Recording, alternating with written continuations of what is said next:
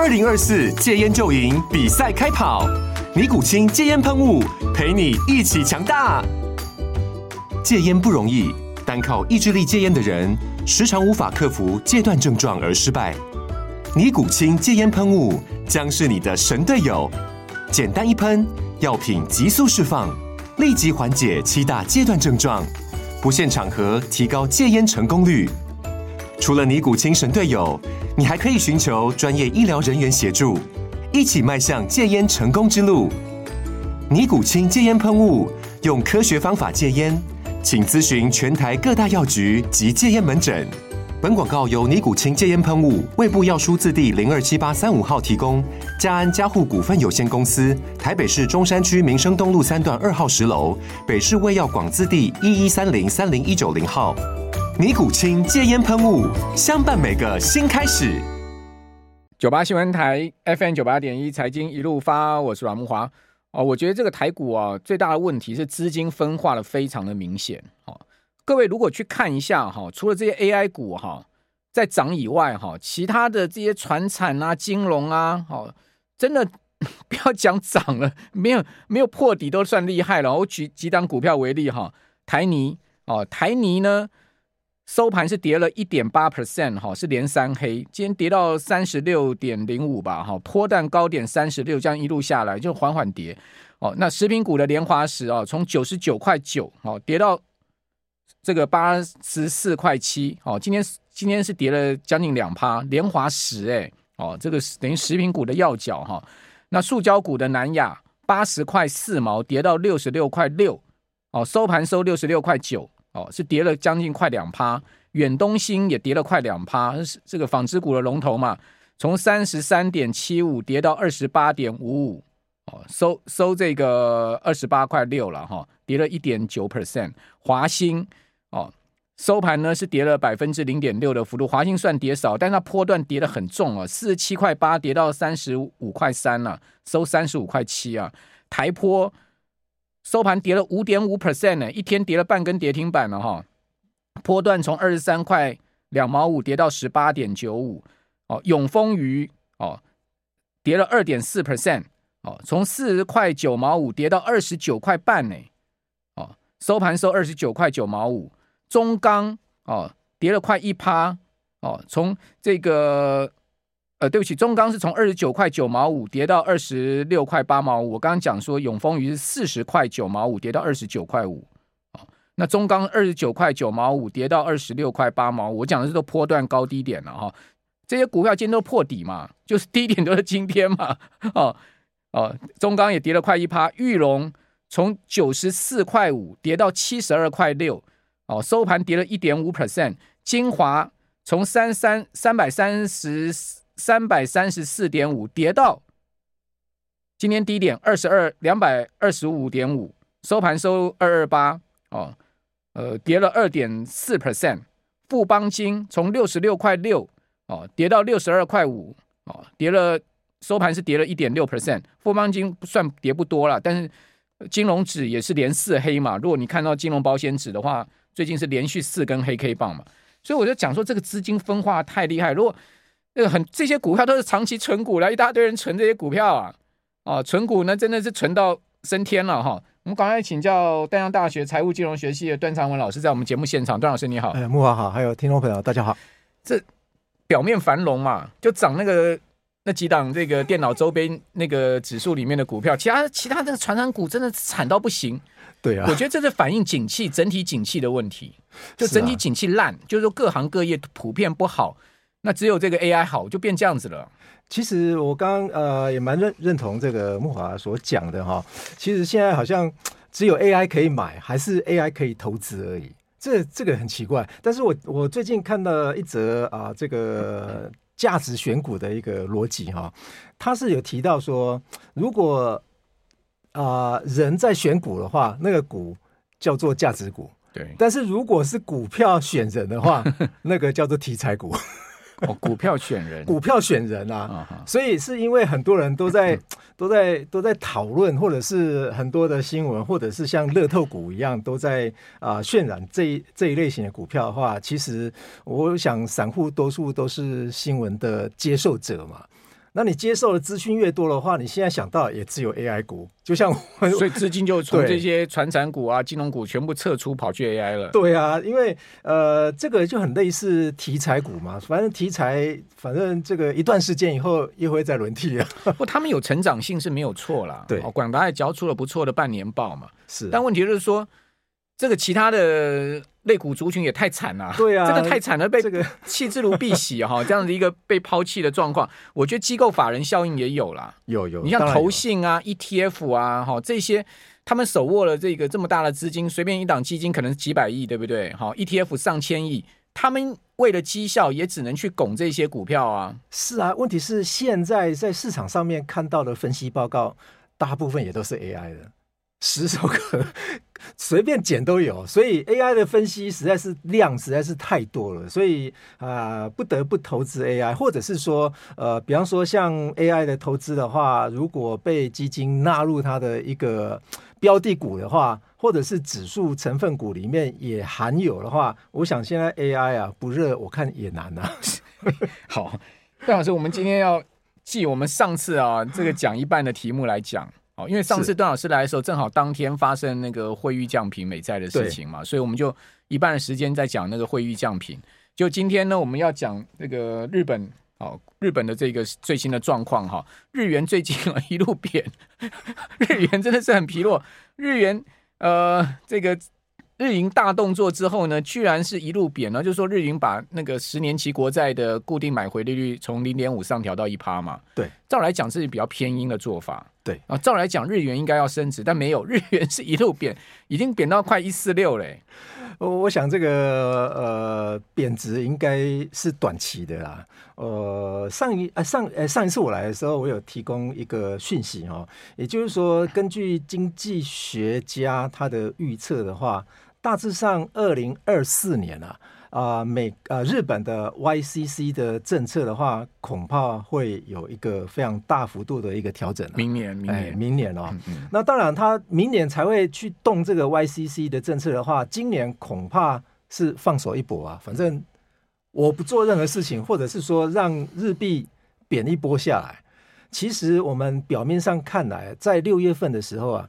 日本的 CPI 通货膨胀率是超越美国的哦。对，那超越美国的话，理论上面它的利率应该应该也要进一步调升，反而日本都无所作为啊。嗯、那无所作为的话，我们从日经的一个一些新闻媒体里面可以看得出来哈、哦，日本的 CPI 基本上啊，它的通货膨胀率啊，应该不止四趴啊，我在猜应该都有七趴了。嗯，所以呃，如果有去日本，对，应该都有七趴的。有人预估是大概都有七趴的。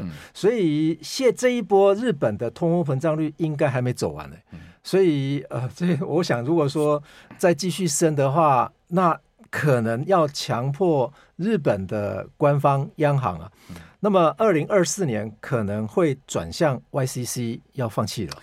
大家有看到新闻吗？最近哈，中国大陆呃第三波。哦，开放所谓的团体行嘛，好，就是那个旅行团哦，到日韩去哦，这个第三波开放的国家不少了哈。那它事实上，它今年以来是分成三波开放，哦，对，这个年初的时候呢，开放两波，那这个日韩呢是压在最后面哈，是这个第三波的开放。大家知道日日本哈，大陆观光客哈，对日本来讲非常重要，大概差不多占了这个三个人就一个是大陆观光客，就是说以这个入境人次来讲的话。好，以呃二零二零年呃二零一九年当时的数据哈，我看到大概是三个里面就有一个大陆客，所以这个这个大陆的旅旅客哈，对日本的观光业影响非常的大哎，差不多一年在日本要花掉差不多将近两兆的这个日元哎，对啊，都比台湾人花的钱都还 都还猛啊，猛啊，猛多了，大妈很敢买啊，非常敢花钱啊，大妈很敢在日本买，尽管。你说您刚讲说日日本物价在涨嘛？对。但是外国观光客到日本去还换那个日元回家，还是觉得买还是很便宜，对不对？对。什么精品打七折啊，对不对？对。其实这这一波，我想啊、呃，这个就像昨天啊、呃，这个大陆央行它也降息了。那我想人民币也开始 开始在回回贬啊。上个月其实人民币在升呢、欸。对。那。降息完之后的话，我想这个人民币对于这个人呃那个日币的一个汇率的话，恐怕也要持平了哈。人民币今天快到七点三了，对、啊哦，又又继续大贬了。对啊，我想应该就像刚刚呃这个木华有提到了，也就是它的基准放款利率可能会不对称的往下调。嗯，它调的那个 MLF 的话是十五个基点的话，对，那可能。啊，在放款部分的那个 LPR 的话，嗯、恐怕会调二十五个基点哦。哦，那是很很那个那那个这个对那个房贷来讲，房贷利率来讲是大降。因为以前 LPR 是直接是跟跟房贷挂钩的，所以以前的话是对称的调降嘛。嗯、那这一次它的那个七天期的逆回购啊。跟 MLF 是不对称哦。对啊，一个是十十个点，对对，不是不对称哦。七天期逆回过是降十个点，对，所以想必那个 LPR 的话，恐怕会。更猛啊，因为那个是消费端的，大陆经济太差了。对，对，所以如果是这样子的话，恐怕这个大陆人民要换日币的话，要赶快啊！我我们还我们还是不用。好，这个换日币现在真的是算便宜了哈。对，现在算算起来是非常便宜啊，因为你如果可以换到零点二二以下的话，嗯、这个都是一个好好的一个非常好的一个汇率。大老师最近有去日本吗？最近没有，哦，最近没有。没有 OK，好，好，日本其实哈，日元贬哈，但是它的 GDP 哦非常猛哦，这个最新公布出来的 GDP 增幅居然年比增幅六趴，对对，这很猛啊！连全世界哪一个地方有六趴的这个 GDP 的增长？其实就像我上一次来跟呃木华讨论到的，也就是说哪一个地方啊，这个汇率在贬值，竟然 GDP 会是会是往上冲的，那唯独只有日本。所以有人在猜测说，这一波会不会跟上一次二零二二年十二月底啊，他把那个利率的空间放大，也就是调整 YCC 的一个政策的话，是不是也会再走一波大多头啊？这个不无可能哎。哎，这个目前的情况是跟上一次的情况是有点类似啦，当然不会跟上一次一样是这么猛啊、哦。那当然，这个是不是会是涨的，还是一样是上一次啊、呃，巴菲特所敲进来的那那一些类股哈、哦，呃，基本上是非常相近啊。好，那当然，到到底日本这个股市后市如何哈？那但虽然说这个后市我们等一下下一段来谈哦，但是今天日经指数是大跌了一点五 percent 哦，已经跌到了差不多是呃这个七月十二号以来首次失守三万两千点的整数关卡，那两个月的低点哈，为什么？我们这边休息一下，等一下回到节目现场。九八新闻台 FM 九八点一财经一路发，我是阮慕驊哦，那个。今年日经二五指数哈，中场是下跌了百分之一点四六的幅度，跌了四百七十二点，这跌得很重哈，跌到三万一千七百六十六点，跌破三万二。哦，那三个交易日以来哈第二次的下跌哈，是七月十二号以来首次失守了三万两千点的整数关卡，也是创下两个月来哈就六月八号以来的收盘新低水准。哦，另外呢，东证。指数也下挫了一点三 percent，好，跌幅呢比日经二五稍微小一点，好，但是呢也是相对弱势的情况。好，那为什么日本股市呢，在这个外资这么看好的情况之下反向下跌呢？呃，是因为受到这个美股最近下挫的影响吗？哦，牵动到整个国际股市吗？还是说呢，也感受到了大陆经济的寒气呢？甚或美国后面经济走弱了这样的压力呢？哦，大家知道今年呢、哦，外资总计啊、哦、已经买超日股哈、我看到大概在上个礼拜的数据就已经到五百亿美金了，不得了了！五百亿美金，你换算台币一兆多啊，一点五兆台币。如果这个钱买台股的话，台股可能已经上两万点了。其实木华，你刚刚讲到，比方说啊，二零二三年已经到到达五百亿的话，其实在二零一三年日本也有一次哈，外资净汇入的金额大概要到五百亿的话，也要将近一年的时间。今年是六个月时间就达到了。对啊，六个月就是比。都是比那个二零一三年还要快。如果照这个速度下去，那么今年一千亿美金呢、啊？是啊，所以这个金额是非常非常大哈。对。但是我们要知道说，其实我据我所了解啊，日本的居民的话，他哦在本也就是我我说的是大户了哈，也就是说他在日本借啊借日币，那么拿到拿这些钱啊啊。换成美金以后到啊、呃、到欧洲或者是到美国去转换成啊、呃、当地的资产。套利交易嘛，对，套利交易 carry trade 对很多年啦。对，这个在啊、呃、日币开始走贬以来啊，这个速度是非常快的哈、嗯。但是如果说啊、呃、日本如果调整它的利率政策的话，如果调整一个百分点就好了，嗯、这些钱要汇回来的金额恐怕不是五百亿可以撑得了。所以，呃，如果说 YCC 政策如果要放弃的话，他也要考量到说，这些日币万一反向冲击到整个啊这个汇率政策的话，哦、呃，我想这个日本官方也不不乐见到说日币升值的速度是由他调整 YCC 政策的话，让这些日本居民流流动呃流通在国外的这些钱啊，要及时汇进来。所以这个利差交易的话，在这个套汇的部分的话，在 在日本，日本可是做的量是非常非常的多啊。所以有有一说法是说上兆美金，对对对，不不，就是说买进全球资产可能几兆美金哦。对啊，所以如果央行美债啊这些东西，美股这些，对啊，所以如果央行调整它的 YCC 政策的话，基本上影响的是日本的居民啊。他在日本本国去借钱，其实外国人要在日本借日币的话比较困难、啊。不不不止日本人、啊，台湾有很多有钱人 透过私人银行在借日元去去做那个杠杆交易啊。对，但是如果以日本本土来看的话，其实在日本本土借日币是比较便宜的。段老师，你知道他们怎么做吗？哦、那个私人银行就是跟那些大户讲，对，你借日元，反正日元就一直贬嘛，对，日元不会升嘛。对，对对对，你借日元，日元利率又那么低，对不对？对啊。好，你是借日元，然后你去买美国国债。买了美国国债，你再把美国国债抵押给我们银行，然后我我银行再借你百分之八十的钱，钱，你再去买美国国债。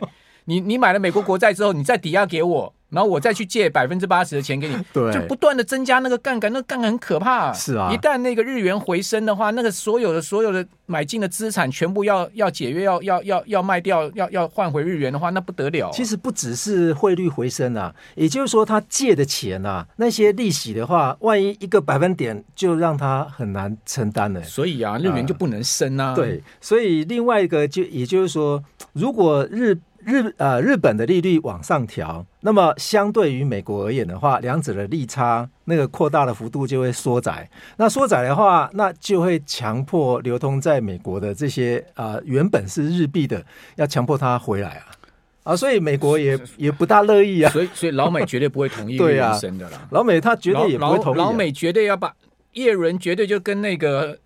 那个日日营讲说，你别乱搞，对你你你如果真的要调动外什么 YCC。那个要要结束负利率的话，那到时候撬动这个全世界金融资产的大大逃杀的话，对啊，你你别乱搞，你你要搞你要经过我们美国人同意，没有美国人同意不可能这样搞。其实昨天的新闻哦，我看到了，也就是说，目前美国的 CPI，也就是说消费端消费者的呃这个通货膨胀的一个可能性都在往下调。但是穆罕，你如果看到那个 TIPS TIPS 啊，嗯，反而是往上涨。美国 TIPS 已经冲破两趴了。对呀，二零一一年。但问题是，为什么 CPI 是是往下调，那 TIPS 是往上升？这个很明显的就是金融市场的通货膨胀啊，是是跟啊实质市场的通货膨胀是唱反调的嘞。这这个是非常奇怪的一件事情啊。，TIPS 是金融市场的啊。对，TIPS 就是所谓的呃实际实际利率嘛，对，实质利率。对，那通货膨胀啊，通货膨胀的那个 CPI 指数的话是消费者端的嘛，对，那消费者是预期往下走，但问题是 TIPS 金融市场却是往上升，所以这个费德就非常伤脑筋了。所以为什么金融市场反映出来的通货膨胀是往上走的？那金融指数里面，比方说我们我们所代表交易员看是。未来对对对，未来跟一般消费者看法是不一样的。对，所以对于债券市场而言的话，也就是说，TIPS 反映的是债券市场所反映出来的一种通货膨胀率嘛。嗯嗯、那这个通货膨胀率的话，其实近近期的为什么我们都看到殖利率是往上窜的，反而是 CPI 是往下走的？其实呃，殖利率曲线倒挂就是反映长期跟短期的通货膨胀率，它的预期是不一样嘛。嗯那为什么会倒挂？那就是通货膨胀率所导致的啊。那现在反映出来的 TIPS，TIPS 基本上就是反映通货膨胀率啊，奇怪了，这个跟实际上面真实的一个实质市场里面的通货膨胀率竟然是唱反调的，欸，这个我觉得是很有可能是呃，这个金融数据在美国的金融数据是不是也有点遭受人家怀疑？不管怎么讲啦，就是这个美国现在的状况也是这个冰火两重天了。对，讲实在的嘛，因为你看那个三十年期的 TIP 是二零一一年来首次突破两趴，这就是刚刚段老师所讲的，这个是什么意思呢？这个意思就是说实质利率突破两趴嘛，这是十多年来首见的嘛，对，就代表就是说后面看看通膨是降不下去嘛，所以也就华尔街有一一大群人，就是说那些真正的大咖们就认为说美国美国这个十年期的国债值率。基本上是要在维持在四趴以上嘛，对，然后那个通膨是不可能降破三趴嘛，对啊，所以呃，如果要用效率市场来去解读说哪一个通货膨胀率是比较贴切，基本上金融市场强大的这些调节效率市场的功能的话，我想金融市场比较真实啊。哎呀，一般消费者哪搞得清楚？对啊，消费者消费者那个调查的东西就算了。比方说，我自己在我自己在卖东西的话，我要调价百分之十，我就直直接调了。我还我还跟你在那边说啊，现在应该要调多少？好，那段老师最后给我们听众朋友建议吧。现在这个股市债市，你现在我们该怎么样运运用？我觉得，我觉得现在根据我的了解，是金融机构呃，不，那个法人那边的话，也是都蛮推荐要债要八成的。所以，所以是要买债，怎么买买债？对，所以您觉得是？我觉得是债比较安全。债现在衰退已经到呃谷谷底了嘛？公司衰退已经到谷底了，所以如果开始衰退阶阶层的话，都要卖债啊。那如果到谷底的话，因为债券可以反映一个呃一个市场的一个经济的融景，它是一个领先指标啊。不过最近最近美债值率也是猛升啊。对啊，所以其实已经升升到四点二了，十年期。这个就是通货膨胀的预期嘛。其实啊、呃，早先买进这些债券的人，其实都太早了。没 分批买没关系，对，分批买，反正你就慢，你钱多你就慢慢买，对，总就买到降息，是吧？对，没错。我觉得 应该买到降息，你不降息，我也给你买到那一天。我觉得停止升息之前，应该就是 OK 点了，好吧？这个日本的情况我们再观察吧。我是觉得日元要要大升啊，日本政策要央行政策要改动啊，没有美国人同意是不可能啊。对，没错。非常谢谢段老师，好，好，我们这边休息一下，等一下回到节目现场。